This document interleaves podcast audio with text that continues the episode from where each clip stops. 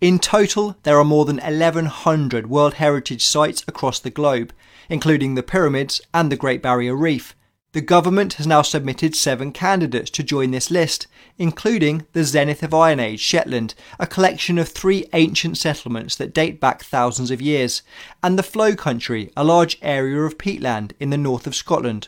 If successful, they would join 33 other UK based heritage sites, including Stonehenge and Hadrian's Wall, and receive legal protection and preservation funding.